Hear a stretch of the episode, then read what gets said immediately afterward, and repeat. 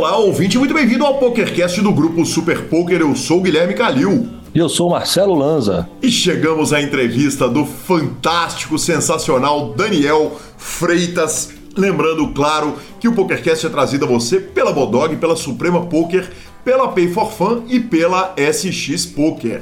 Perguntas, participações, sugestões, promoções e comentários. O nosso e-mail é pokercast.gruposuperpoker.com.br, Instagram e Twitter, arroba Guicalil e arroba Lanzamaia. Nosso telefone é 31 975 18 9609 para você mandar o seu áudio, a gente poder tocá-lo aqui no PokerCast ou para entrar no nosso grupão. E claro que nós vamos para a notícia, mas não sem antes falar da Bodog. E sempre está rolando na Bodog a série free rolling. Milhares jogaram de graça e ganharam de verdade. Já foram mais de 500 mil dólares distribuídos em 2.800 torneios desde 2020. Então fique ligadaço, porque no mês de março o free rolling continua entregando um monte de prêmios. Tem altos bains grátis com torneios todos os dias. Tem o Free 100 de Pot Limit Omaha todo dia, tem o Free 150, Super Stack todos os dias, sábados tem o Free 500 e uma vez por mês, lá no final do mês, tem 10 mil dólares garantidos no Play Free 10 mil. Boa! Iniciando nossa sessão de notícias e deu Brasil no LAPT.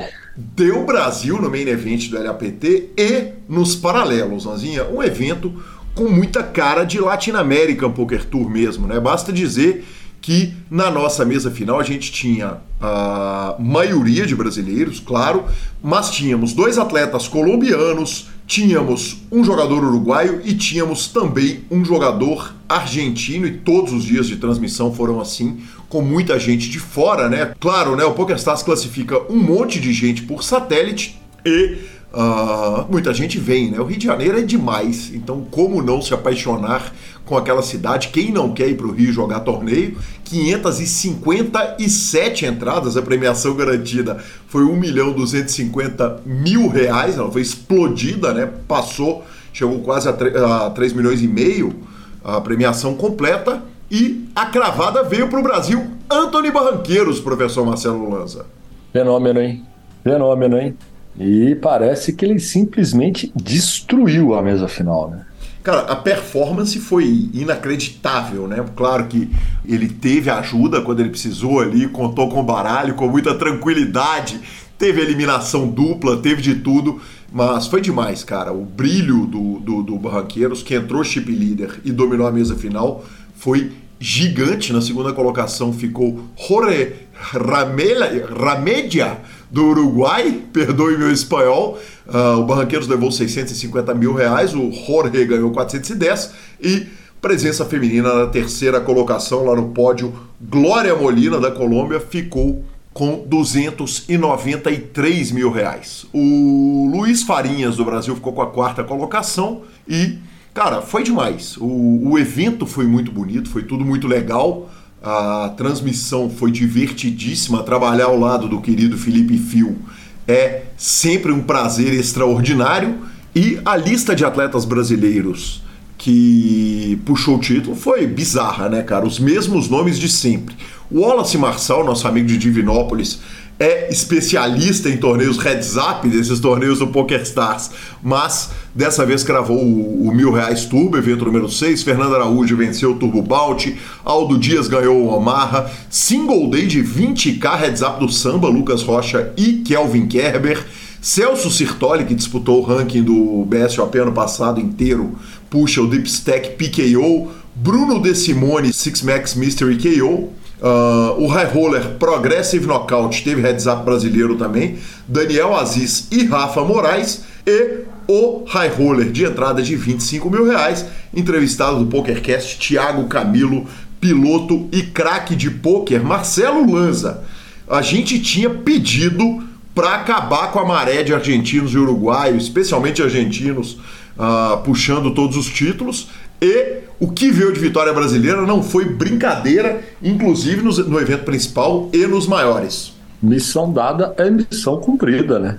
Exatamente. A, brasileirada voltou para o segundo turno do, do LAPT deitando o cabelo. Fizeram barba, cabelo e bigode na gringaiada e trouxeram tipo, amassaram a turma. Justo, né? Na verdade, deu a lógica, mas a gente já viu não dar a lógica, né? No último BSOP no Rio, acabou sendo vitória uruguai. A gente lembra que o heads up desse main event mais uma vez foi Brasil e Uruguai. Naquela ocasião em que Francisco Benítez foi campeão do BSOP, ah, o pessoal tinha falado a respeito de mais um Maracanatson, ah, de uma vitória uruguaia no Rio de Janeiro, mas dessa vez o Anthony Barranqueiros não deixou o Jorge chegar nem perto. Ele entrou no heads up com uma vantagem gigante e só segurou Marcelo Lanza, cheio de estilo, garbo e elegância. Parabéns ao Anthony Barranqueiros. Parabéns. Menino, gente fina, né? Menino que já chegou cravando tudo. É, desde que ele começou, ele chegou cravando tudo. E, e, e, ele joga o jogo, né, bicho? Ele joga o jogo. Além de ser uma simpatia. Assim, ah, o legal, cara, é ver a família inteira, né? A avó do Anthony Barranqueiro. A avó, de, a avó dele desce o braço no joguinho, rapaz. Cara, é demais. Ele faz uma reta final, cara. Se eu tô numa reta final de um torneio gigante, o que, que eu quero? O que, que eu posso desejar de melhor lá? Eu vou estar desejando que você esteja perto, que os amigos todos estejam. Se eu estiver lá em Las Vegas, eu vou querer que meu querido Breno Campelo esteja lá torcendo para mim. Cara, no caso dele, ele tem a família torcendo. É muito fantástico. É muito incrível, muito especial. E o Randall Mob dele já tinha 234 mil dólares em ganhos, 235, arredondando o lanzinho. E observa só: campeão de USOP, campeão de CPH campeão de high roller de BSOP, ou seja, o rapaz é cravador, Lanzinha. Não treme na decisão, não, cara. E ser cravador é sensacional. Muito bom, muito bom. E Lanzinha, eu não podia não colocar essa notícia aqui. Ela te diz respeito de várias formas. O campeão do CBLOL, Goku, se aposenta para se dedicar ao poker. O jogador Bruno Miyaguchi, ele tem 26 anos de idade e avisou quando da aposentadoria que vai se dedicar ao poker. Eu sei que temos um problema, né? Porque a gente tem dois Gokus então jogando online, ele e o senhor que adora esse nick. e eu aproveitei, cara. Tive lá com o, Barbosa lá do time, do, do, do do meu time Royal Five, perguntei para ele, ele falou: "Cara, olha, eu nem acho ele tão novo assim não". Na hora que eu fui ver, o cara tinha 26 anos de idade. Achei sensacional, cara. E o senhor manja de LoL? Cara, manjo. Manjo, mas eu prefiro Dota. Uhum. Mas eu manjo de LoL. Mas eu sou da turma do Dota, não do, do LoL. Mas é um joguinho divertido. É, mas é isso, né, Gui? 26 anos já está aposentando, né? É o que tudo indica numa carreira de campeão brasileiro e tudo mais, né? E, e dá para fazer para ele é GL, patrão. Seja bem-vindo. E a turma vai querer te apertar aqui, então vem com sangue no olho. É, é, é um cara que definitivamente não tem problema para tomar decisão difícil em momento de pressão, né, Lanzinha?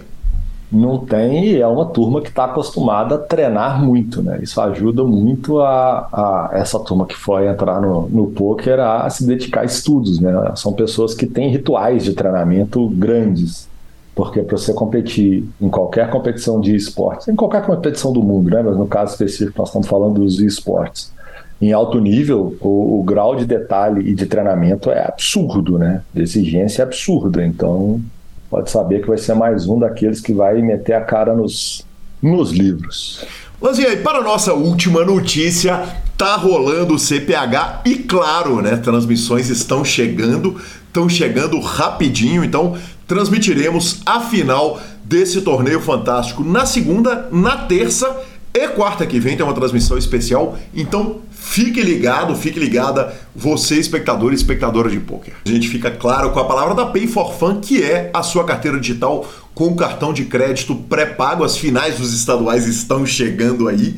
Se você quer mandar bala nos sites de aposta, claro, a melhor forma de botar dinheiro no site de aposta, botar dinheiro no site de poker, tirar de um, mandar para o outro, mandar para o cartão de crédito pré-pago é a Pay for Fun.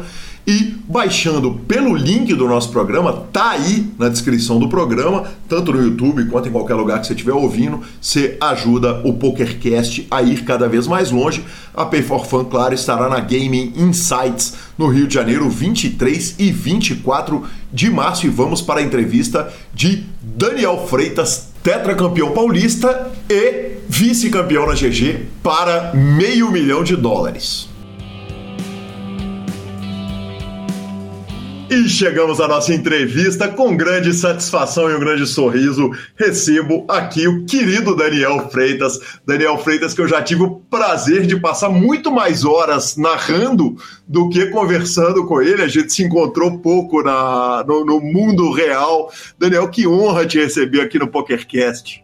Poxa, Gui, é, a honra é minha. Sou ouvinte assíduo tantas feras que passam por aí, me sinto até lisonjeado assim de, de, de, pelo convite. Obrigado. Não tem que agradecer, eu que agradeço a presença e a disponibilidade 24 horas depois de você fazer história no poker e não que não tivesse feito, né? Tetracampeão paulista, o único jogador que alcançou uh, tal marca e também vice-campeão ontem do GG Masters Overlay Edition. Claro que nós vamos falar sobre isso tudo, mas evidentemente a gente começa com aquela clássica pergunta: quem que é o Daniel? Eu não vou nem perguntar antes do poker, Daniel. Você já está ali de idade aproximada da minha e tal. Eu quero perguntar quem que é o Daniel fora do poker.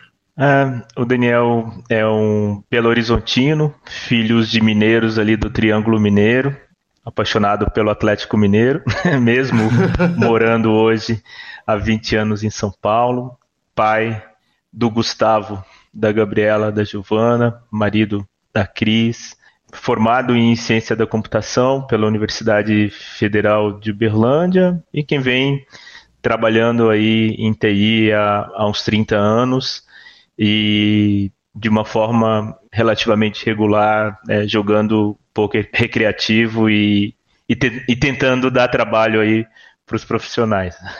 Daniel, não é, é, de tudo uma novidade a gente uh, estar com alguém da ciência da computação que se encantou com o poker, que se apaixonou uh, com o poker. Muita gente, inclusive, do começo do, do, do poker vinha uh, da ciência da computação. Você consegue ver uma relação entre a sua profissão original e o gosto por poker? Cara, é, eu acho que eu já, já gostava. Talvez a gente fale um pouco daqui a pouco. Eu já conheci o poker antes da faculdade, mas, pô, cara, eu sempre gostei de matemática. Na ciência da computação, a gente tem quatro cadeiras de lógica e que tem absolutamente tudo a ver, cara. É, até mais do que é, a matemática, que, que é uma parte importante aí do poker. Eu acho que sim. É, não, não, não sei o, o que que puxa o que, mas com, com certeza é, tem uma correlação. Perfeito. Daniel, e o Daniel da ciência da computação, uh, ele tem ali o poker como hobby com tetra campeonato paulista. Conta para mim como que o poker entra na sua vida? Bom, é, eu tenho recordações remotas do meu pai é, jogando um home game de poker fechado, né? Que hoje se chama de Five Card Draw.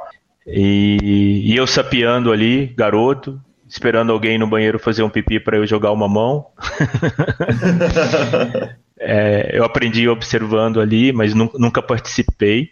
E depois, uh, enfim, na vida adulta, saindo de casa, nunca mais tive contato. E ali nos idos dos anos, deve ter sido algo como 2011, 12, eu não tenho certeza absoluta. É, um dia eu descobri o PS. Não sei se foi é, o que veio primeiro, se foi assistindo uma transmissão na ESPN ou se foi é, uma propaganda e aí depois eu procurei porque eu tinha esse gosto, né, que não foi não foi satisfeito ali na infância, na adolescência, uhum. dentro de casa. E aí eu comecei, criei a conta, joguei ali. Aí um pouco procurei se podia jogar live, onde que tinha em São Paulo, e daí veio. que bacana. Daniel, e você tá com 40 e 49, vou, vou comemorar, espero fazer uma festa bacana, reunir os amigos da vida, fazer 50 anos agora em maio. E em que ano que o poker, com qual idade que o poker entra na sua vida? Cara, assim, como observador, né, né como eu comentei ali no... É, eu digo, claro, em vida adulta, né? Não, em vida não adulta, como... então... Sim. Cara, estamos uh, falando de 11, 12 anos atrás, então algo como 38, 39 anos. Perfeito. Quer dizer, você está começando ali por volta de 2010, era aquele momento de explosão ali. Gus Hansen no Brasil, uh, Full Tilt ainda em atividade. Quer dizer, você pega um, um, um, um poker antes da Black Friday, correto? Sim, sim. A, a, primeira memória que eu tenho assim, é, lembra da famosa entrevista do, do Christian Cruel, vivendo uma vida de jogador de pôquer? É, para Veja, correto? Ou para VIP, é, talvez? É, não, não tenho certeza, mas uhum. é, era uma coisa encantadora, assim, né? Assim, uma coisa totalmente fora da caixa. Poxa, que bacana, tem alguém que, que faz um negócio tão legal, ganha dinheiro, não tem patrão e, e, e pratica esportes e, e, compete, se desafia e evolui. É, são, são as primeiras coisas que começaram a me instigar.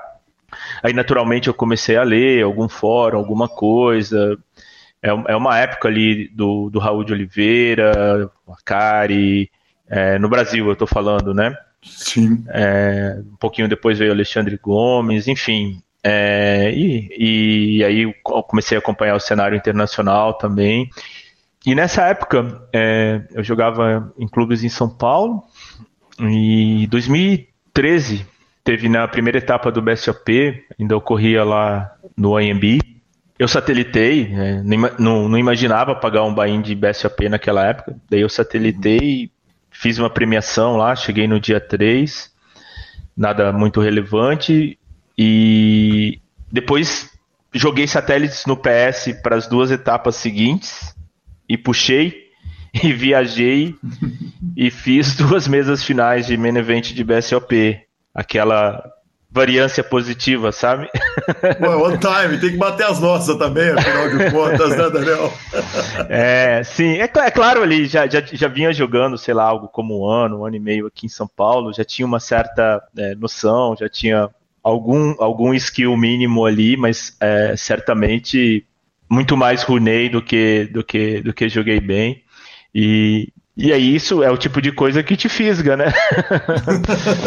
eu, me, eu me lembro nessa época também, eu tinha conta no PS, sei lá, devia jogar City Gold de 5 dólares, 10 dólares, alguma coisa assim. Aí eu joguei um satélite lá e joguei um que tinha na época um Sunday Six Max, que era um 62. E aí fiz mesa final, tudo nessa mesma época aí do BSOP. Assim, pô, acho que eu jogo pôquer. Doce ilusão, né? Deixa eu Mas... te perguntar. A, a, a, impressão foi acho que eu jogo pôquer ou a impressão foi a impressão comum entre quem tá começando, que é o seguinte: esse povo é todo trouxa, eu sou um gênio desse jogo, eu vou ficar rico jogando essa parada. é para ser 100% honesto, é, e até porque eu era mais novo, né, e a gente com a idade, a gente vai, vai se colocando mais no nosso lugar, é possível que eu tenha tido algum topetezinho ali sim, viu, Calil? Muito comum, inclusive. É... Em algum momento você olhou para o jogo e falou, cara, quer saber? Porque, afinal de contas, a gente está falando o seguinte: você já tem 30, é é, é, é, é, os 30 tardios, né? Já chegando nos 40 anos de idade, em algum momento você olhou e falou, cara, quem sabe eu vou largar isso agora e vou, e vou abraçar o poker naquela época? É, não por um motivo. eu tinha um bom trabalho, eu tenho três filhos, que naquela época ainda tinham idades que dependiam totalmente de mim, e isso nunca me ocorreu. A minha relação com poker desde então como um, um hobby, um hobby que eu fui começando a levar mais a sério, fui, fui aprendendo e fui tendo os resultados, mas que não, não era o meu ganha-pão. Né? Uma das coisas que eu mais ouvi, isso daí já muitos anos depois, né? mas depois de ganhar CPH e tal, uma das coisas que eu mais ouço na, nas mesas aqui em São Paulo, principalmente nos clubes, é, pô, você faz alguma coisa além de jogar poker? Aí eu, não, na verdade eu não sou profissional de poker, eu, eu, jogo com alguma frequência, mas eu trabalho com, com TI e sempre que posso jogo. E aí é claro, tipo, nesse meio do caminho houve umas férias que eu tirei e aproveitei para ir para a WSOP. Uh, com exceção de 2013, que eu fui nas, em todas as etapas do BSOP, de 14 para cá, eu, eu, jogo os de São Paulo e esporadicamente, quando consigo, viajo para um ou outro, igual o do Rio que nós nos encontramos ano passado. Sim. Mas é, a gente vai falar nisso, mas até muito pouco tempo é, essa era o poker na minha vida, né? O poker, né, enquanto financeiramente essa era a relação do poker com a minha vida. Né? Eu trabalhava para pagar as contas e quando dava bom no poker, é, ou, ou, pagava uma dívida, ou, ou, ou, presenteava, ou ia viajar, era para se divertir um, um pouco. E como deu certo, né? Afinal de contas, quatro títulos de CPH Uh, eu narrei os dois últimos, mas independente do momento que você cravou um CPH no, no, no poker moderno sempre foi dinheiro, né? O, o, torneio estadual de São Paulo ele sempre foi um, foi um dinheiro que fez diferença na vida. E eu queria que você falasse um pouco, já que a gente já está entrando no CPHs, eu queria que você falasse também um pouco do apoio da esposa, porque Daniel é encantador ver um cara que, pelo menos até dezembro desse ano, até dezembro do ano passado, era um jogador totalmente recreativo, com outra profissão a, a, a, em ritmo alucinante, tá com a esposa no clube de pôquer, sempre acompanhando, acompanhando a reta final, acompanhando a rede social e de camisa do galo, né? Importante dizer. então, ela é muito gentil, né? É, a Cris é, é, paulistana, minha esposa Cristina. Aliás, um um beijo enorme para ela, amor. Muito obrigado por, por, por, todo o apoio, por todo o suporte que você dá na, em toda a minha vida, com os meus filhos. É, eu tô com a Cris há sete anos, ela não, não é a mãe dos meus filhos. E, e nós começamos a, a nos conhecer, começamos a namorar algo como um, me, um mês antes de eu ganhar o primeiro CPH. Então ela já me conheceu como jogador de, de pôquer e, e já foi parte de, desse primeiro título foi em 2016. Nós nos conhecemos no, exatamente é, numa quarta-feira de cinza de 2016, né? É, hoje, hoje completam sete anos de, de, que estamos juntos. E acho como um ou dois meses depois eu ganhei o primeiro CPH e, e sempre tive o apoio dela, sempre tive a ponderação dela, né? E isso, isso é bacana, porque Infelizmente, assim, eu, eu não tenho 100% de, de concordância, de apoio é, na minha família, como algumas pessoas conseguem. Talvez até a minha história seja mais comum, né? Mas ela entende isso. Meus filhos hoje entendem isso, algo que eles olhavam em, em algum momento no passado, eles olhavam assim com o olho um pouquinho torto. Mas é, é isso aí, é, é uma parcerona mesmo. Que demais, que de, de, conta boa, né? Porque afinal de contas, quando você conheceu ela, você cravou um CPH e de lá para cá cravou mais três, isso não é, é? Não, é muito feito, né, Daniel? verdade, verdade. Se a gente considerar que tem uma pandemia aí no meio, né? É verdade. Exatamente, exatamente, que demais. Daniel, tem uma das cravadas suas, uh, se não me engano, a última, que eu tive o prazer de narrar, que foi uma muito especial, porque a gente chega num heads up entre você, que era tricampeão, correto, naquele momento?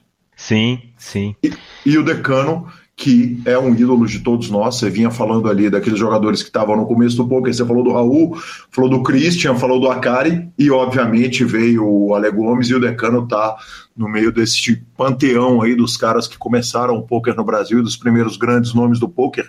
Eu queria que você me contasse um, um tanto a respeito de como é que é uh, chegar numa reta final com um cara do porte do decano e, e, e olhar para aquela seriedade toda do outro lado da mesa e ainda assim levantar o troféu. Cara, é um, barato né, do, do mundo do poker é você ter oportunidade de, de estar com pessoas que, que em outras situações é, você não estaria, né? Assim, é, em que outro esporte um, um cara recreativo, né, um cara que joga tênis no clube vai jogar uma partida com o Nadal. Não vai, né?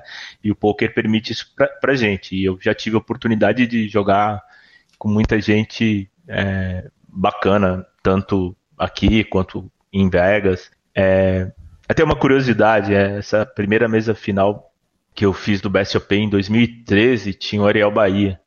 Que é um cara que até hoje continua jogando em alto desempenho, vídeo último Best of Millions, né?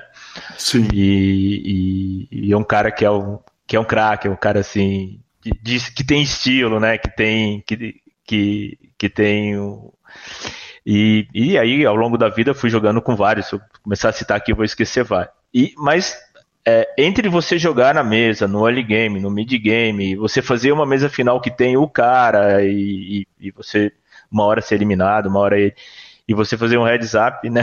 É, foi, foi, especial, cara. É, eu acho que eu tive a oportunidade de falar isso pro decano. É, joguei com, com muito respeito, com muita consideração. E, cara, é, foi. É, é uma coisa assim que. Eu acho que eu falei isso na entrevista para você no final. Pô, imagina eu poder dizer pro meu filho que, que eu fiz um heads up com, com o decano, né? É, aí meu filho já acompanhava poker e tal. É sensacional, né?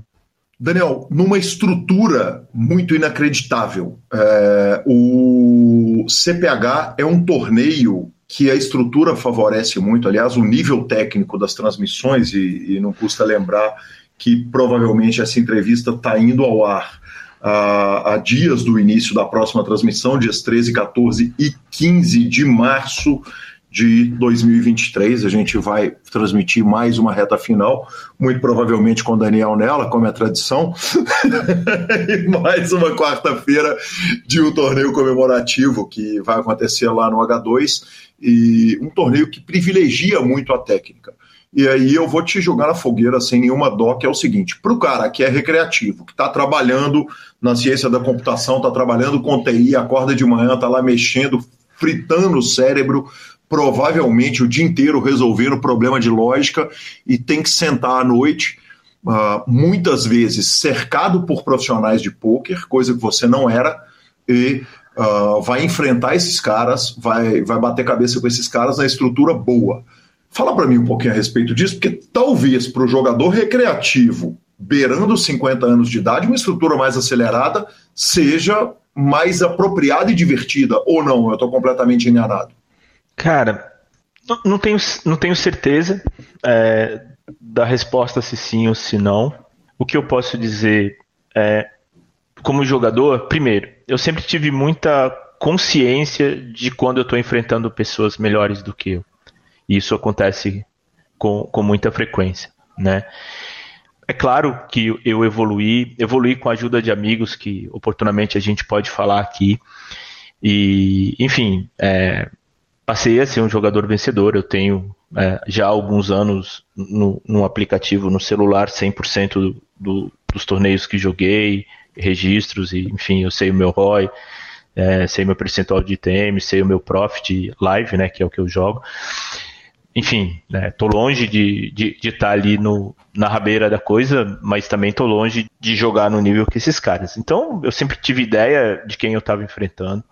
É, e aí você, quando não tem as ferramentas técnicas, você tem que ir desenvolvendo outros caminhos, né?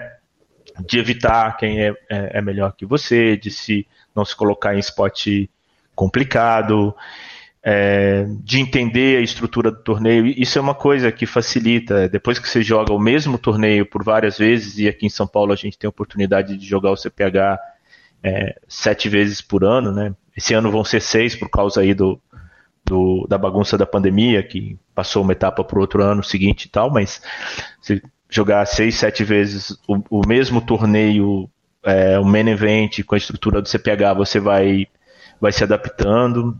Enfim, é, eu conheço, você conhece muito bem o field, conhece muito bem as pessoas.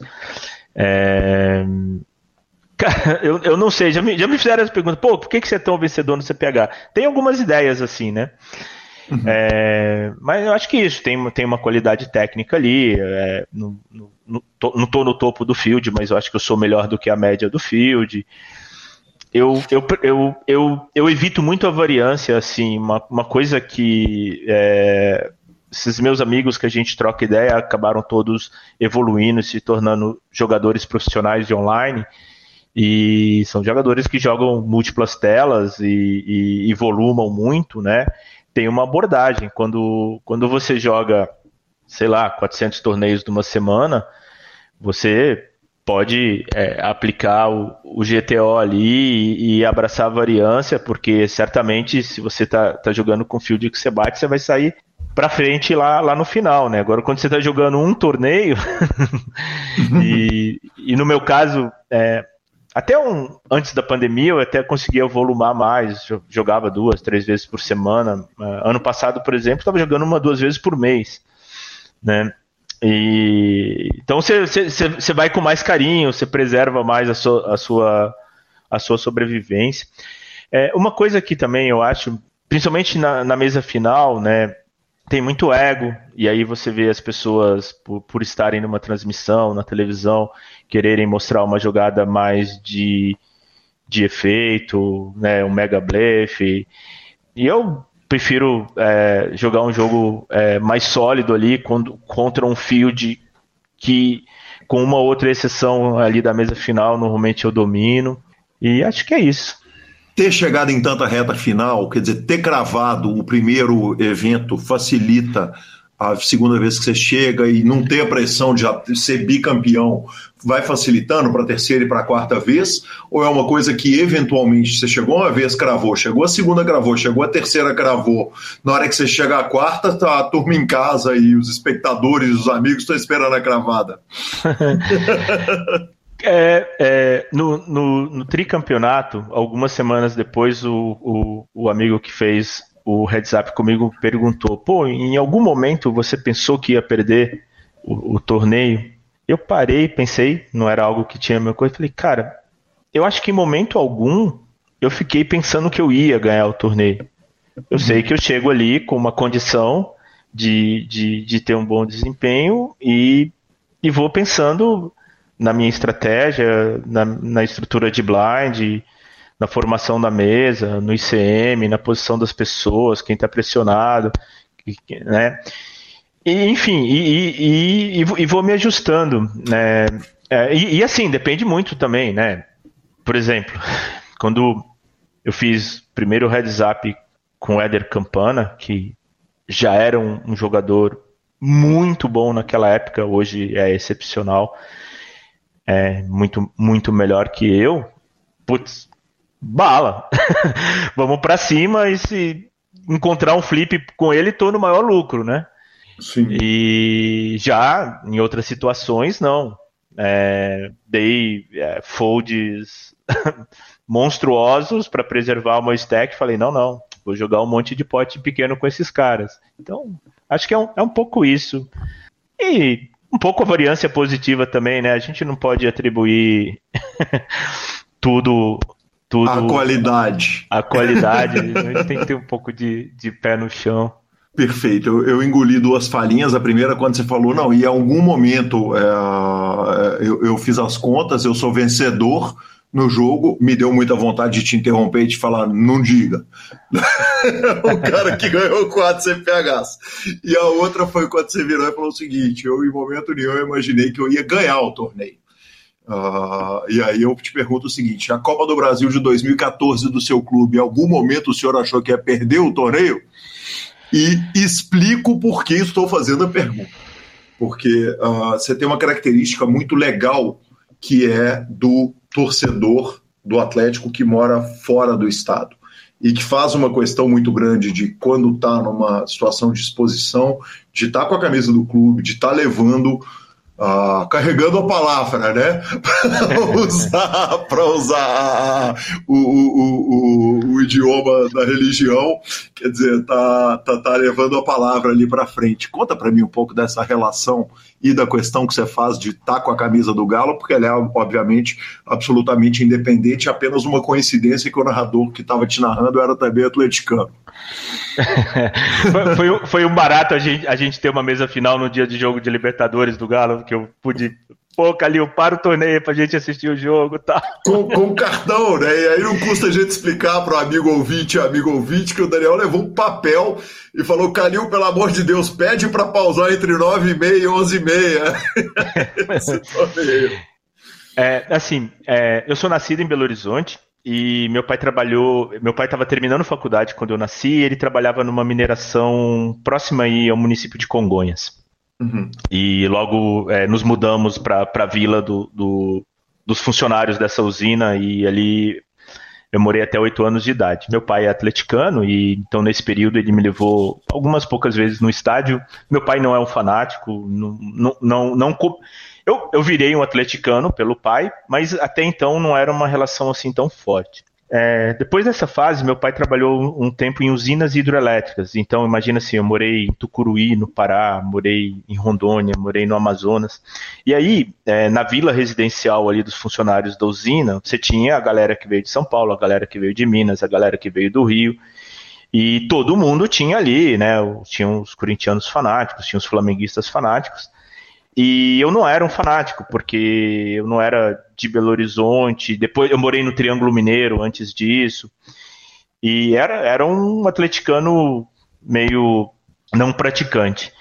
E eu precisei arrumar ali o meu, o meu, a minha turma, né? Uhum. para zoar, ser zoado, para brincar, para reunir para o jogo, para botar camisa na pelada. E aí eu comecei, cara, sou atleticano e quero comprar camisa e acompanhar o Galo. E é interessante que hoje eu sou muito mais atleticano que o meu pai. Uhum. E tem algumas passagens que envolvem o poker e o Galo. É, uma delas, cara, no, no famoso pênalti do Vitor contra o, o Tijuana, né? Tijuana. Do São Vitor. Eu tô em Las Vegas e na, eu tô hospedado no Rio, na época o WSOP ainda rolava no Rio. E tem aquela sala de, de apostas, né? De, de, de bet, que tem milhares de monitores de televisão com futebol americano, basquete, cavalo, etc, etc. Eu conversei com o operador daquela sala falando, cara, amanhã tem um jogo do, do Atlético Mineiro, é um jogo importante. Expliquei para ele que era Libertadores. Ele falou, cara, pode ficar tranquilo, consigo passar qualquer jogo do mundo aqui para você. Uhum. Ah, então tá bom. E aí. Sem você ter que apostar? Sem, sem, não, é porque você senta ali para apostar sim. e tem milhares de monitores. Ele, pô, eu ponho para você em um. Eu falei, beleza, você uhum. põe num, eu ponho aqui no radinho na internet, né? Sim. E vou ouvir o jogo. Cheguei lá no dia, cara, o cara arrumou jogo do Bangu, arrumou jogo de tudo que é time que você imaginar e não conseguiu pôr o jogo do Galo. E eu, eu não me preparei para um backup para ver o jogo de outra forma. Naquela época não tinha é, Premiere na internet, essas coisas todas. E é, na falta de como assistir o jogo, eu fui jogar um torneio no Venetian é, e eu vi no fone de ouvido o jogo. E na hora, cara, é, do pênalti ali no final do jogo, né? Você como atleticano sabe do meu sentimento, tipo assim, cara, será que de novo? Não é possível, né? Não é possível que a gente vai morrer na praia. é, e aí é, o, o narrador comemora a defesa do pênalti como um gol, talvez mais como um gol, cara, eu solto um grito dentro do cassino. Imagina assim, eu tô de fone de ouvido, nem sei o que, que as pessoas estão falando, tô quietinho ali, não abri a boca durante o torneio. E, né, e dou, uai, levanta os braços assim, me exalto. de repente vem os seguranças, né? O senhor pode nos acompanhar? e até explicar para o cara que eu estava ouvindo um jogo de futebol, o jogo mais importante da vida do meu time, e que teve um pênalti no último minuto que o cara defendeu. Eu cortei um prego ali de não ser preso em Las Vegas. Mas depois de pedir muitas desculpas, os caras deixaram eu voltar pro torneio que naturalmente eu não tive concentração nenhuma para ir bem e devo ter caído pouco depois. Que demais, que demais. Vale lembrar para quem está acompanhando o PokerCast que naquele ano o Atlético foi campeão depois da defesa do, do Victor no jogo contra o Tijuana, que era um time mexicano que não era nem para estar na Libertadores, né? Porque eles não disputam a Libertadores, foram convidados naquele ano o Galo passou pela semifinal e final e acaba sendo campeão. A parada de levar a palavra, quer dizer, você vai para Vegas, você vai de camisa do Galo sempre? Para os cassinos e tal?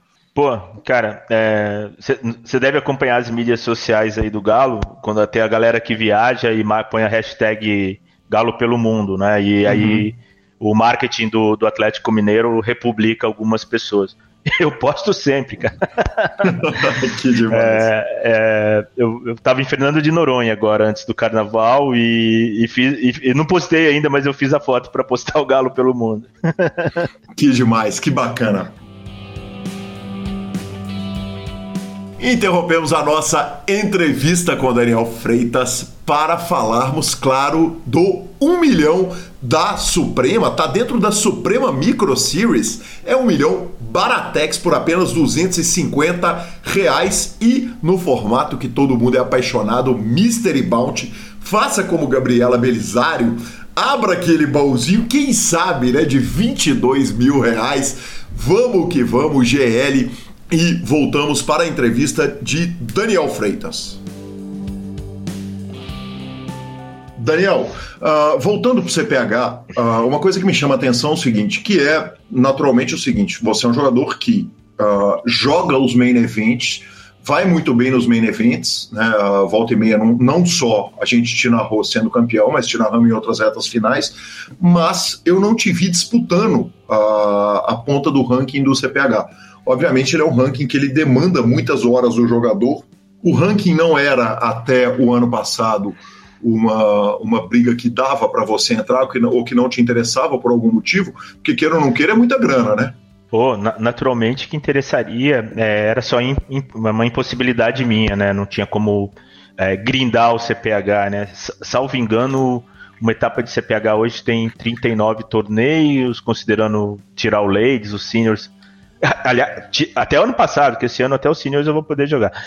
É, então, é, eu conseguia jogar um. um do, normalmente, é, até a quinta etapa, eu joguei dois torneios por etapa, né? Joguei o Startup e joguei o, o Main Event. É, na sexta etapa, que eu consegui jogar, que eu consegui disponibilidade, é, eu não passei no Main Event e cravei dois paralelos. Então foi um, foi um ano bacana. Mas para você ter uma ideia, é, eu tenho oito pontuações no ano. Uhum. Salvo engano, o Fábio Murakami, Murakami teve algo como 60 e poucas ou 70 e poucas Pontuações. É, pontuações. Sim. O que né? você fez no ano ele fazia por etapa, né? De, de pontuação, aliás, que homem ele, né? Sim, sim. É, eu terminei em 11, que em, a rigor não, não, não seria premiado, mas com o fato de terem sido reduzidas para seis etapas esse ano, eu acabei beliscando ali o, o, os bainhos do, dos Meneventes desse ano. E uma coisa bacana, é, a, a direção do, do CPH, né, o Leandro Bram, viu ali a dinâmica é, de pontuação esse ano, é, como talvez aquilo tivesse favorecendo muito quem pudesse é, jogar dois, três torneios por dia, dar múltiplos bains. É, tinha, tem torneio de é, multi que você pode dar quantos bains quiser, e aí o cara entrava com vários bains no, no leite ali, já é, sendo quase que impossível não fazer um ITM, né? Uhum. E, e, aí eles estão revendo para esse ano, é, é, fizeram alguns ajustes vão, vão valorizar mais alguns torneios, salvo engano, o, o Main Event, o High Roller, é, o, o Startup, vão esses eventos que em tese são mais fáceis de pontuar, acho que eles vão desvalorizar um pouco. Enfim, o pessoal ali é, não, não é uma ciência perfeita, mas estão tão, tão buscando ali é, critérios que favoreçam mais é, os resultados mais difíceis, né? Acho que vai ser bacana. Quem sabe esse ano? Quem sabe esse ano? Uma boa hora para a gente contar o que você vinha me contando na ligação telefônica que a gente fez quando a gente vinha tratando a respeito da entrevista, que foi um ano de grande mudança profissional na sua vida, né, Daniel? Sim, é, eu trabalho com consultoria já há quase 30 anos é, como gestor de consultoria e diretor de operações de, de uma consultoria nos últimos é, três. E, embora tenha trabalhado com pessoas maravilhosas nesse período, é, muitas, delas me acompanharam no torneio ontem, cara. Foi sensacional. Uma galera que não é do poker criaram um grupo para torcer e mandar e um explicando para o outro o que, que aconteceu, foi isso, foi aquilo, que naturalmente eu só vi depois do torneio. É um, um abraço grande para todo o, o meu time de operação é, com os quais eu trabalhei nos últimos três anos na Prove. Enfim, pô, ontem no torneio a, o pessoal da empresa é, criou um grupo, o pessoal que nem conhece poker para acompanhar e um foi explicando para o outro ali o que estava acontecendo, mandaram várias mensagens. É, o, é, um pessoal que eu sensacional, cara, assim, é, em 30 anos de profissão, em, enquanto seres humanos, enquanto pessoas É, é uma área que tem gente mais nova, assim, que eu amei trabalhar com esse grupo.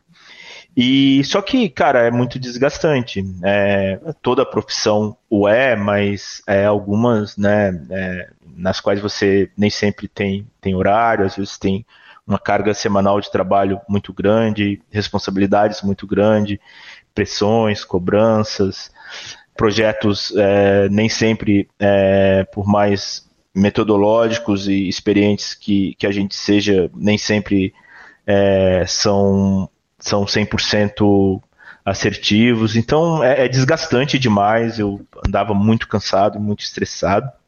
Uhum. E, e não, não estou mais nessa empresa desde dezembro. E inicialmente eu falei, ah, vou descansar um mês, daí passou esse um mês, é, algumas empresas com as quais é, eu tinha ficado de conversar, pô, e aí Daniel, vamos falar? pô, pessoal, tem uma viagem agora no começo de, de fevereiro, vou voltar no carnaval, vamos falar depois do carnaval. E nesse período, é, eu venho tentando avaliar se eu consigo, é, de uma forma mais tranquila, é, fazer do poker o meu sustento e, e, pagar minhas contas sem depender de big hits ou de alta variância e tudo mais venho estudando, venho testando, né? É uma coisa interessante, né? Tem alguns poucos jogos ali no, no GG que aparecer, pô, o cara, o cara tá aqui no, nesse torneio, sei lá, 100 jogos, 80 jogos, é, que é justamente essa fase de teste. Tipo, é, cara, um dia eu jogo um ABI ali de 5 dólares para ver como que eu, eu vou. No outro dia eu jogo um ABI de 15 dólares para ver como eu vou. Num dia eu jogo 8 telas, no outro dia eu jogo 4 telas. Estou é, tentando ver o, o, onde que eu me enquadro e com muita humildade ali é, jogando valores baixos, é, fazendo coaching, é, lendo livro, é, revisando os meus torneios, algo que eu nunca fiz na vida. E impressionante como que isso já deu uma, uma evolução assim em um, dois meses de, de trabalho. E, e aí, cara, de uma forma muito despretensiosa, eu joguei no domingo, daí não, não tava jogando 150 dólares, mas aparece um torneio de 10 milhões, é uhum. é metade de um bain de CPH, né? Sim. 150 dólares. Pô, e, e o freeze out é uma delicinha, né, Daniel? Porque o freeze out te coloca na mesma condição do Padilha ou do Will Arruda, né? Quer dizer, Isso. você vai entrar com um Bahia e eles com um Bahia, né? Sim. E eu joguei no domingo junto com outros torneios. Joguei relativamente bem, fui bem. E tinha um cara bastante. É, me dando muito trabalho na mesa e uma certa altura é, a gente começa a, a, a levelar um pouco. E, e, eu tribeto um 10-10 e ele já tinha me forbetado umas duas vezes. Eu tive que largar lá um Ice Dama, um Ice Vala. Falei, cara, eu não vou largar, vou tribetar para abraçar e batata. O cara me pôs na porta, ele tinha esse rei e irritou. E eu caí no finalzinho ali do dia 1 no domingo. Uhum. E, e, não jogaria na segunda, que eu fui dormir tarde, eu acabei fazendo uma retinha é, final de um outro torneio de um, de um outro site. E botei para despertar a segunda, era 9 horas da manhã, o, o último dia 1, né, na, na segunda-feira é, com, com tempo de blind normal. Acho que depois ainda teve um last chance lá que era mais turbo. Aí eu botei para despertar 15 para as 9. Falei, cara, se eu tiver descansado, eu vou levantar, ir pro escritório e jogar. Se não, vou virar pro lado e dormir, porque é um torneio muito grande, né? Sim. E aí despertou, batata, não tô bem, desliguei, vou dormir de novo. Fui dormir, mas aquelas coisas, né? Parece que tem ali um anjinho da guarda, alguma coisa que me acordou, me tirou o sono, era uma, sei lá, já tinha começado o torneio. Eu peguei, virei, peguei o celular e registrei. E joguei o dia 1 no celular. Comecei a jogar na cama, fui escovar os dentes, fui tomar café. Aí sentei na sala, daqui a pouco almocei, fui ajudar a arrumar a cozinha, tomei banho jogando. e aí terminei bem o dia 1. É, foi um field gigante de 64 mil pessoas, passaram 10%, né? 6.400 pessoas aproximadamente, eu passei em 39. Aí na hora que você passa em 39, você fala, opa, peraí, vai voltar quatro horas, vamos levar mais a sério. Aí fui, fiz uma caminhada, limpei a mente, fiz uma respiração, liguei o PC, sentei no escritório. Vamos jogar focadinho aqui, porque pode ser que isso aqui dê bom. E assim foi, cara. É, o, o, o, blind volta um pouco, né? No dia 2, eu passei com 100 blinds que viraram 140. Então foi suave jogar. E na hora que afunilou lá na frente, tipo 100 lefts, cento e poucos lefts, deu uma desregulada. E eu cheguei a ficar com 3.9 blinds. E, mas joguei um jogo de short stack que eu me orgulho, assim, dei alguns folds que não existe ali com cinco blinds, seis blinds, e eram bons, e um pouco de sorte, na hora que, que eu chovo, na verdade eu nem chovo, eu abro 3,5 porque tá no pay jump e, e tem outros shorts, eu gasto meu time bank para ver se alguém cai antes, para tipo, pay jump de 800 dólares, de mil dólares, e, e aí eu, eu ninguém paga 3 blinds e meio, ou 3.9 blinds, que seria o show. Eu ganho uma coisinha, daqui a pouco de novo eu faço um, um fake all-in, de novo é, puxo o pote, daí daqui a pouco eu já tenho um pouquinho mais de fichas, daí no all-in eu dobro, e deu uma ventadinha assim, né? Tipo, sei lá, 10 minutos, 15 minutos eu fui de 3 blinds para 30 blinds.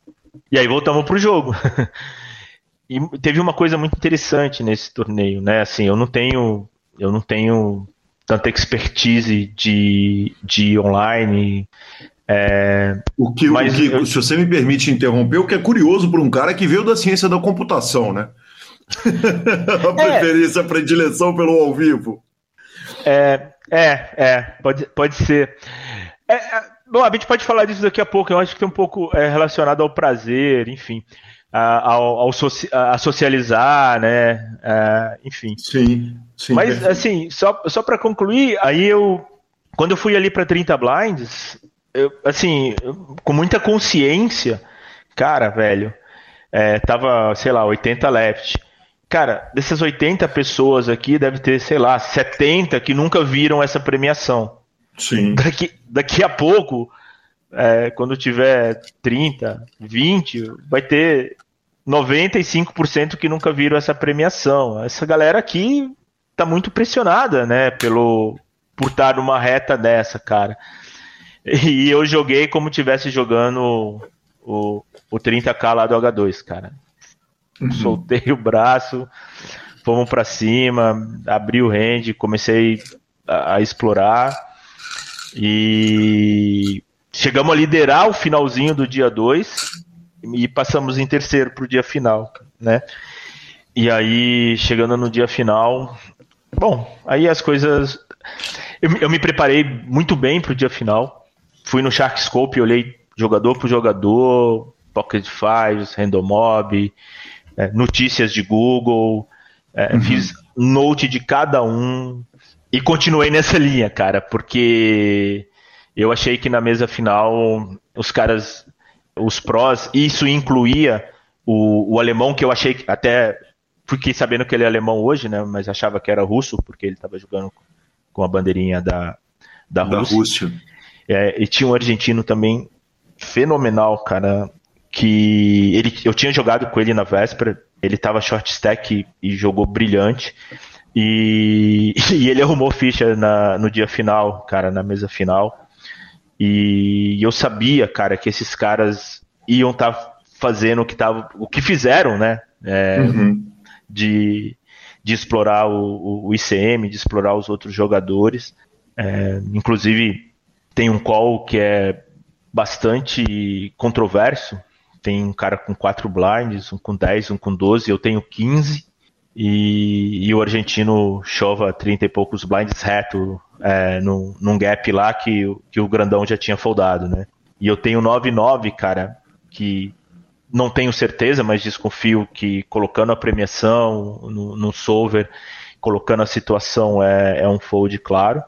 Mas eu sei, cara, que o cara tá, ele, ele sabe que, que ele só vai tomar call do cara de 4 blinds, né? Nessa situação de de CM ou de um Aizais Rei Rei da vida. E eu falo, cara, eu sei o que o cara tá fazendo, não, não posso não posso me acovardar, não. E eu dei o call, o cara tinha 10 e 7. Eu, eu dobro nesse spot. Tem, tem um spot de, de Forbet Show Light que eu sei que quando eu, a minha frequência de, de Open estava muito grande, o cara começou a me explorar e, e aí contra-ataquei. Joguei sem pensar na premiação muito assim. É claro que cada vez que subiu o pay jump aqui, em alguns momentos a minha esposa ficava aqui tensa atrás de mim, em alguns momentos o meu filho. E a gente comemorava, batia na mão, levantava da mesa, abraçava, mais tantos mil, aê, tal, mas assim, era depois que arrumava, assim, não... e assim foi, cara, e assim foi. E aí, ah, chegou lá, e... como um CPH. Você vai jogando mão a mão, tomando, tentando tomar boas decisões, tentando identificar as fraquezas dos adversários, tentando entender o que cada um está fazendo e, nas suas limitações ali, é, reagir, né? Foi, foi fantástico, cara. Eu, eu me lembro que eu só me dei conta que o heads estava valendo um milhão de reais no break. Depois de, de já ter jogado um nível inteiro o heads que eu, que eu fui me dar conta. Que foi até aí que eu, eu sugeri acordo de novo pro cara, mas ele não quis. que demais, que demais. Uh, o, o, o, o prêmio de 600 mil dólares quase, ele muda o seu plano? Quer dizer, a partir de agora, você falou, eu vou dar um tempo, eu resolvi que eu vou tomar o ar, vou ver se dá para pagar minhas contas pelo jogo e tal. Muda alguma coisa? Quer dizer, obviamente muda a vida, né? Porque a gente está falando aí de 3 milhões de reais quase. mas, mas muda a vida também no sentido de que é, agora dá para jogar mais caro, dá para pensar em mais viagens, dá para dar rolê, dá para muda alguma coisa no plano dentro do poker ou não? Você vai continuar no ritmo e na toada para usar o mineirês aqui nosso, na toada que você estava indo testando para ver se dá para viver de poker ou não. Eu vou, eu vou quebrar em duas partes.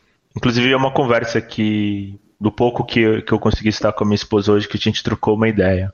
Eu tenho muita consciência de pessoas que tiveram big hits e, e foram jogar o cash caro, ou subir muito bain, ou é, jogar high rollers pelo mundo e, e, e, depois se colocaram em dificuldade. Uhum. É, eu tenho muita, muita, muita ciência do, do que eu posso jogar. Você você não me vê, é, às vezes, nem jogando nem high roller de BSOP, que, né, para os meus resultados, para o meu profit, eu poderia estar tá jogando. É, uhum. Eu jogo high roller de BSOP satelitado quando eu jogo. Né? É, eu falei para você que estava. Estou é, fazendo experiências aqui, estou fazendo experiências com, com a BI 5, com a BI 10, a BI 15. Sim. É, e, e, vou tomar muito cuidado com isso, porque eu tenho certeza que se eu inventar moda aqui, eu vou ser jantado. É, então, é, primeiro, eu, eu, tenho esse cuidado. E, e mais, hoje eu estou com dois dos meus três filhos formados, a terceira começando faculdade, é, isso alivia um pouco a carga financeira da vida. É, eu estou num processo de, né, traba de trabalhar menos, de gastar menos dinheiro, de ajustar minha vida.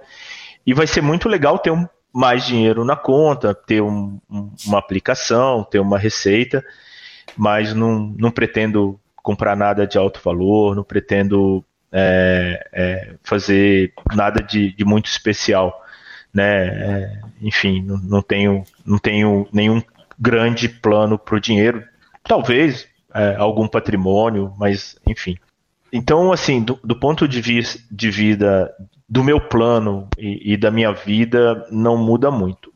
Muda Sim. bastante esse teste que eu estou fazendo, porque se em um, dois meses não, não funcionasse eu viver de poker, eu não conseguisse pagar as contas, né, e começasse a, a entrar na reserva, eu ia ter que levantar a mão, mercado, uh, tô de volta e, e procurar emprego que com muita justiça era bem provável, né, Daniel? Porque dois meses é uma, uma amostragem muito pequena. É, dois, três meses, alguma coisa. E assim, não, não, eu não precisava é, necessariamente conseguir resultados, mas é, pelo menos sinalizar que eu tinha um caminho, sinalizar, que eu tinha um perfeito. processo, que eu tinha um plano que com a minha que não era loucura total.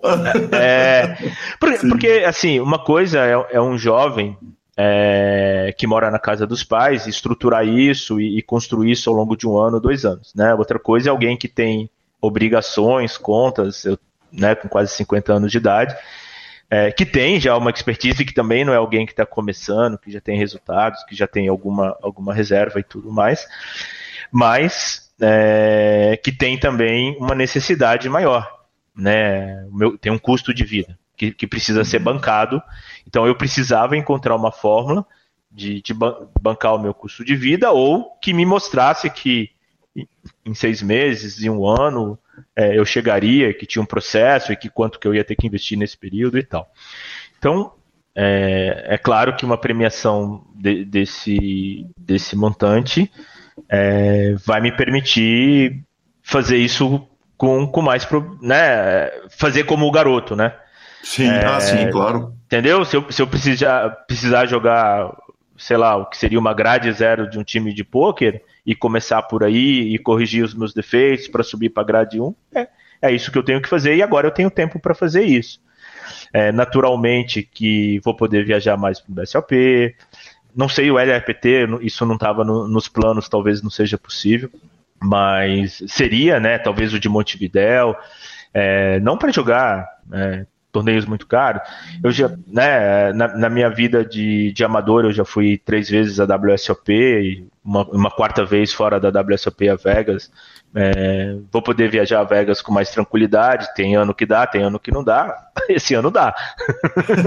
Esse ano dá. Esse ano vai dar.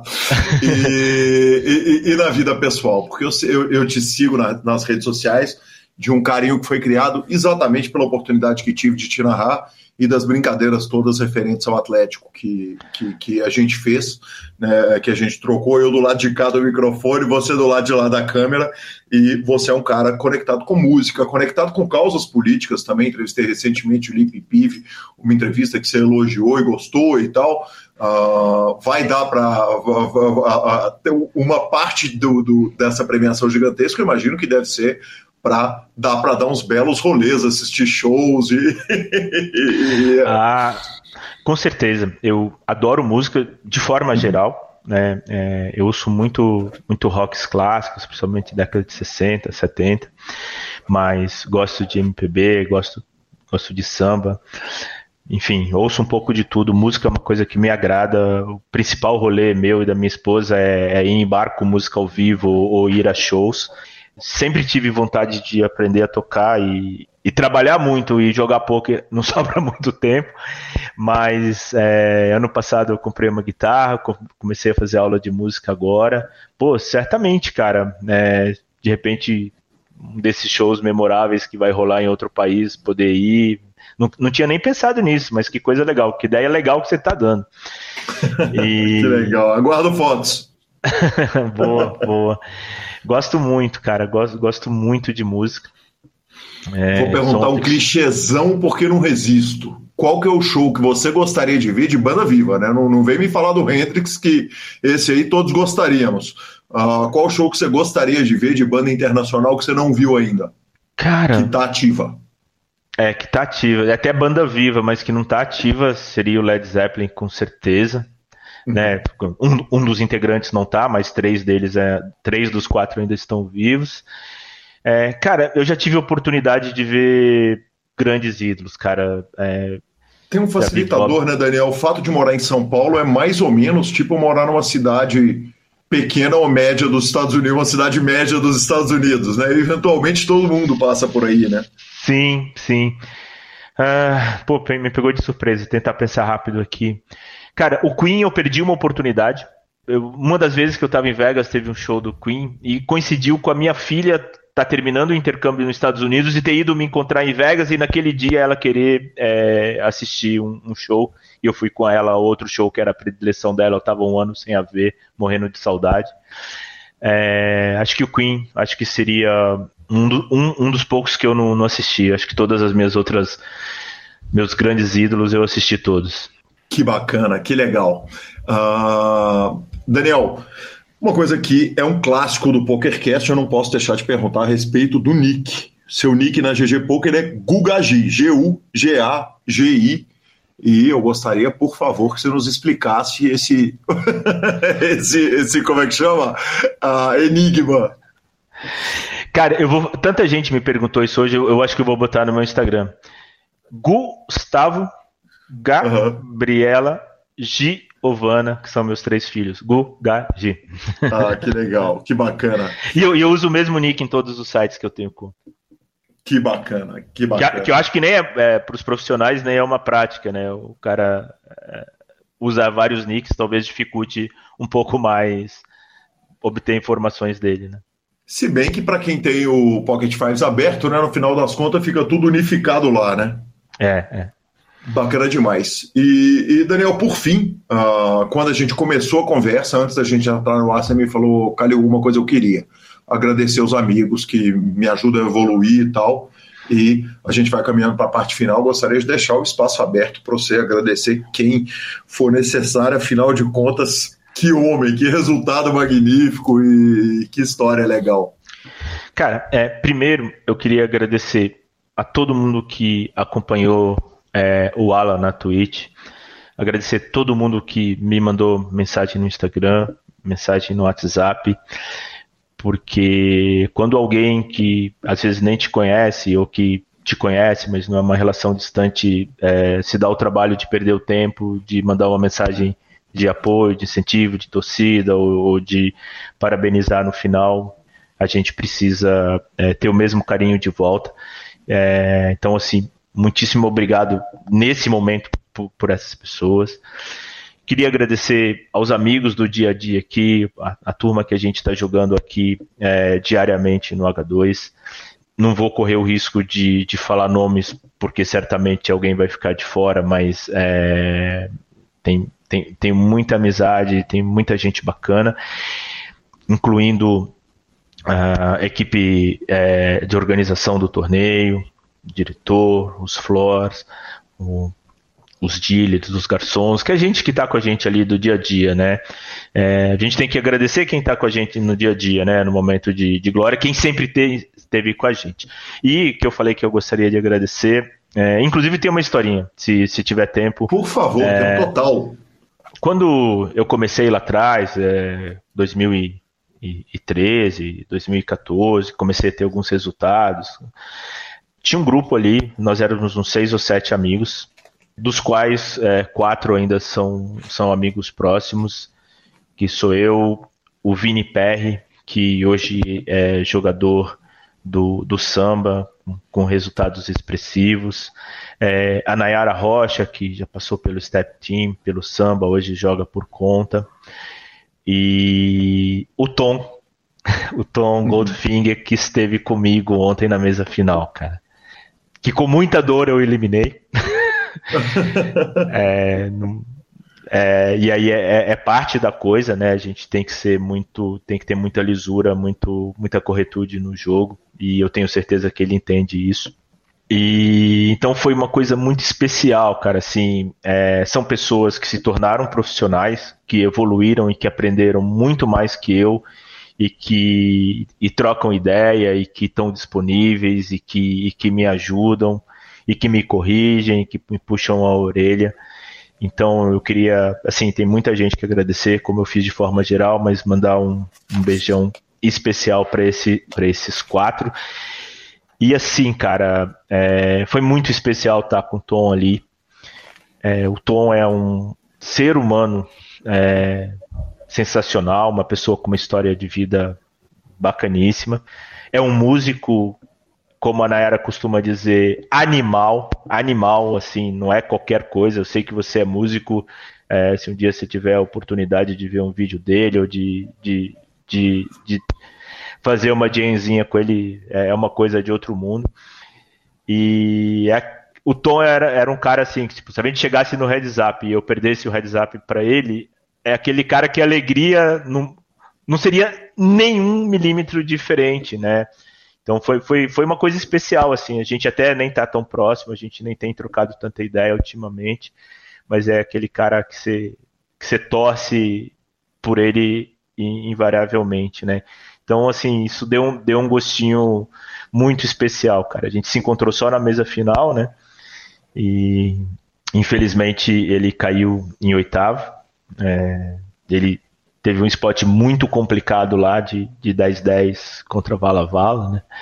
E que acabou sendo determinante para o torneio dele, infelizmente. Mas faz parte, faz parte. Ele é muito competente e ele ainda vai ter resultados maiores. E teve um match também, né, senhor Daniel? o, o Vini Perry, que é São Paulino, né? E tricampeão mundial, né? Como eles gostam de, de enaltecer. De futebol falou lá ou de poker? É, falou, falou lá atrás comigo que se eu chegasse no pódio desse torneio, que ele ia jogar o BSOP com a camisa do Galo. Então, por favor, Calil, me, me ajude a cobrar e a, e a registrar esse momento aí no próximo BSOP São Paulo. Pode ficar tranquilo que se ele não usar, faremos denúncia a respeito do assunto, tá bom? Tá, está devidamente exposto aqui, vai ficar. Inclusive a camisa é, já está em mãos, já, já, já mandei a camisa para ele. Maravilhoso, está registrado no PokerCast e veremos o rapaz então de camisa do Galo no próximo BSOP. Isso aí, isso aí. perfeito, perfeito, tá registradíssimo. Podia ser muito pior, né? Podia ser dos rivais locais. Usar uma camisa do Galo não vai, não vai ser dor nenhuma para ele. Você sabe, né? Você sabe. É que, é que assim, é que o, os nossos rivais direto é, já foi legal, né? A gente trocar ideia. ultimamente, ultimamente tá muito, tá muito dis, dispare, né? Então não tá dando para nem zoar os caras direito. Maravilhoso, maravilhoso. Acho um bom momento da gente encerrar, cara. Que, que história incrível, Daniel. Que legal, que legal poder uh, te trazer uma coisa que eu já tinha cogitado quando Uh, quando do quarto título paulista é um feito que é, é, é absolutamente incrível, absolutamente magnífico, e, e, aí aproveitar essa bola rolando na cara do gol com uma forra gigantesca e poder contar a história, e mais ainda, né, o PokerCast, a gente brinca que o PokerCast regula a conta das pessoas, mas, mas que regulada da conta do PokerCast, que na hora que a gente acaba tendo a, a conversa para fazer, é no momento que você faz uma transição né, de carreira e, e, vai parar e poder receber em primeira mão essa história é, é simplesmente sensacional, Daniel. Muito obrigado, obrigado pelo carinho, obrigado por tudo e sucesso para você, muito sucesso e parabéns. Muito obrigado, Calil. Foi uma honra e um prazer enorme. Um abraço. Marcelo Lanza, que homem é Daniel Freitas, se o tetracampeonato paulista não bastasse, o homem vai lá, dá uma aposentadinha e é vice-campeão para meio milhão de dólares, já dá aquela resolvida na vida, que homem, hein? Eu tô achando que eu, quem vai aposentar sou eu, porque esse negócio funciona, viu? Como funciona? Os semi-aposentados que a gente conhece por aí, meu amigo, Fenomenal, né? Fenomenal. Que homem maravilhoso. Não, mas ele aposentou do trabalho, do poker não, viu? Ah, mas algum tipo de aposentadoria tá ali de que quer, né? Exato. Parece que o negócio questão é a palavra, né? Aposentadoria. É a palavra. Uma... Parece Vou que ela dar uma paradinha. Exatamente. Exatamente. Exatamente. Quando eu tiver na Bad Run lá no Royal Five, eu vou dar uma aposentada no PokerCast e deixo as três semanas sem, que é capaz de eu forrar lá, viu, patrão? Aí te apertou, patrão. Ele te apertou, porque sozinho eu não faço, não. Então, firma o corpo aí. Aposenta de outras coisas. E vamos, claro, para as nossas redes sociais, mas não sem antes falarmos da SX Poker. A SX Poker tem cash games, aquele atendimento especial via fichas 24 horas e o atendimento personalizado também com torneios milionários, sem taxas, sem burocracia e cheia de bônus e promoções. Segunda-feira estarei no escritório da SX para gravar um trabalho ali de redes sociais dele e vou poder mais uma vez testemunhar toda aquela estrutura magnífica que está lá feita para te atender na Suprema Poker. Então jogue na SX, venha jogar na SX. Boa. Redes sociais? Claro, Lanzinha, vamos sim. Começamos com o Maxwell Marinho, que falou o seguinte, cara, abri minha conta na SX, abri minha conta na Suprema, abri minha conta na Pay for Fun. Cara, olha que ser humano maravilhoso. É só mandar, é, é só agradecer um cara que é o seguinte, quem apoia os nossos patrocinadores está apoiando diretamente o PokerCast, não é nem indiretamente não, é diretamente. Então muito obrigado, Maxwell. Recebemos também a mensagem do Kleber Ramos, que nos deu a ideia de fazer entrevista com os anônimos do poker, a galera que está começando, turma do micro, os recreativos lucrativos. Enfim, ele mandou essa ideia, elogiou pra caramba o nosso trabalho. Cara, eu queria mandar um abraço para ele. Eu já pensei muitas vezes em como fazer isso, continuo pensando, agradeço demais a mensagem, super carinhosa, cara, legal demais. E por último, eu recebi um desejo de boa sorte do Vinícius Pagioli, cara. O Vinícius mandou uma mensagem: Gui, vi que você tá jogando Royal 5, GL Máximo, vai atualizando a gente. Uh, esse fato é digno de lançar um canal na Twitch e começar a streamar, hein? Tenho certeza que seria sucesso demais. Olha, vou admitir que se um dia isso acontecer, uh, Vinícius, você pode me mandar uma mensagem porque você foi o primeiro a dar ideia. Eu não tinha nem cogitado essa possibilidade, mas ainda tem muita piscina para eu nadar, viu? tem muita, muito quilômetro nessa corrida antes de eu abrir minha tela, eu tô ali corrigindo. Aliás, cara, é muito legal, viu, Lanzinha? É... Por exemplo, hoje eu, eu acordei, o que eu tenho feito é estudar na hora que eu acordo. Quando eu termino de acordar, eu abri minha tela, entrei lá no, no Discord do time para dar uma estudada. Eu falei, bicho, vou fazer um review das minhas mãos sozinho ali, vai que alguém entra, de repente sempre tem Cara, hoje aconteceu e tantas vezes aconteceu de algum instrutor chegar, entrar e eu acabar tendo o review ali. Os caras fazem por carinho, sabe? Eles querem ajudar. É, é, é, é um time que, além de ter muito material para estudar, sempre está todo mundo ajudando todo mundo. Então a experiência está sendo incrível. A semana não foi lucrativa no jogo, não. Pelo contrário, é, foi uma semana que eu andei runando muito mal também e, e readaptando ao jogo depois de narrar o LAPT mas tem sido muito incrível. Muito obrigado a todo mundo que tem me desejado sorte e aos professores todos que estão me ajudando uma barbaridade. Coisa boa. Finalização. Vamos de finalização. Superpoker.com.br, tudo sobre poker no Brasil e no mundo. É mais que poker, é super poker. Na aba de clubes, a guia de clubes onde jogar a agenda diária de torneios. Mibilisca.com, cobertura mão a mão de torneios pelo Brasil e pelo mundo. No YouTube temos altas transmissões, tivemos LAPT, tá vindo CPH por aí. Na Twitch, trabalho do querido Alan. Alan que tem surpresas aí, parabéns, Alan.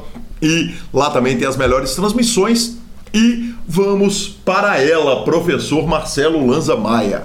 Dica cultural. Lanzinha, uh, cara, eu. Uma coisa que você falou quando eu falei que eu estava começando a jogar poker e levar o jogo a sério e com o plano de transformar o poker em profissão é a respeito da minha dedicação.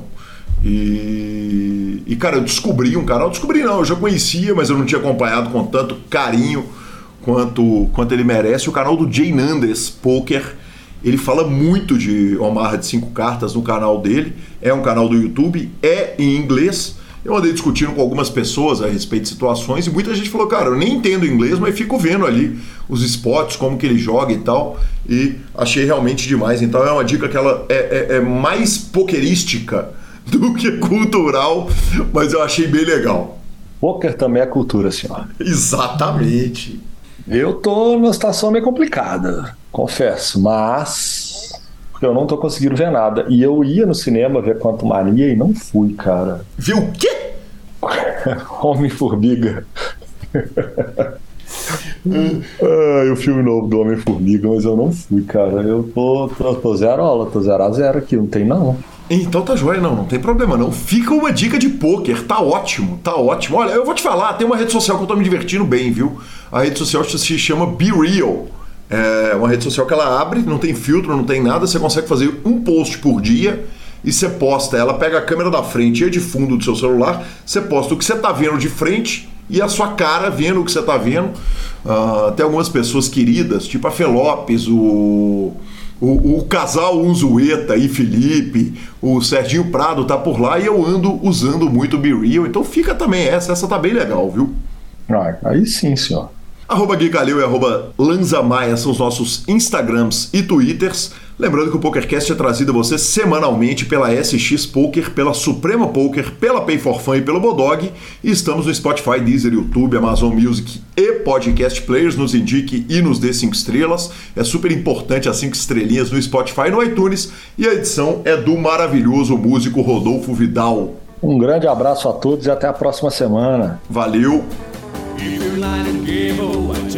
time you man, you win some, lose some, it's all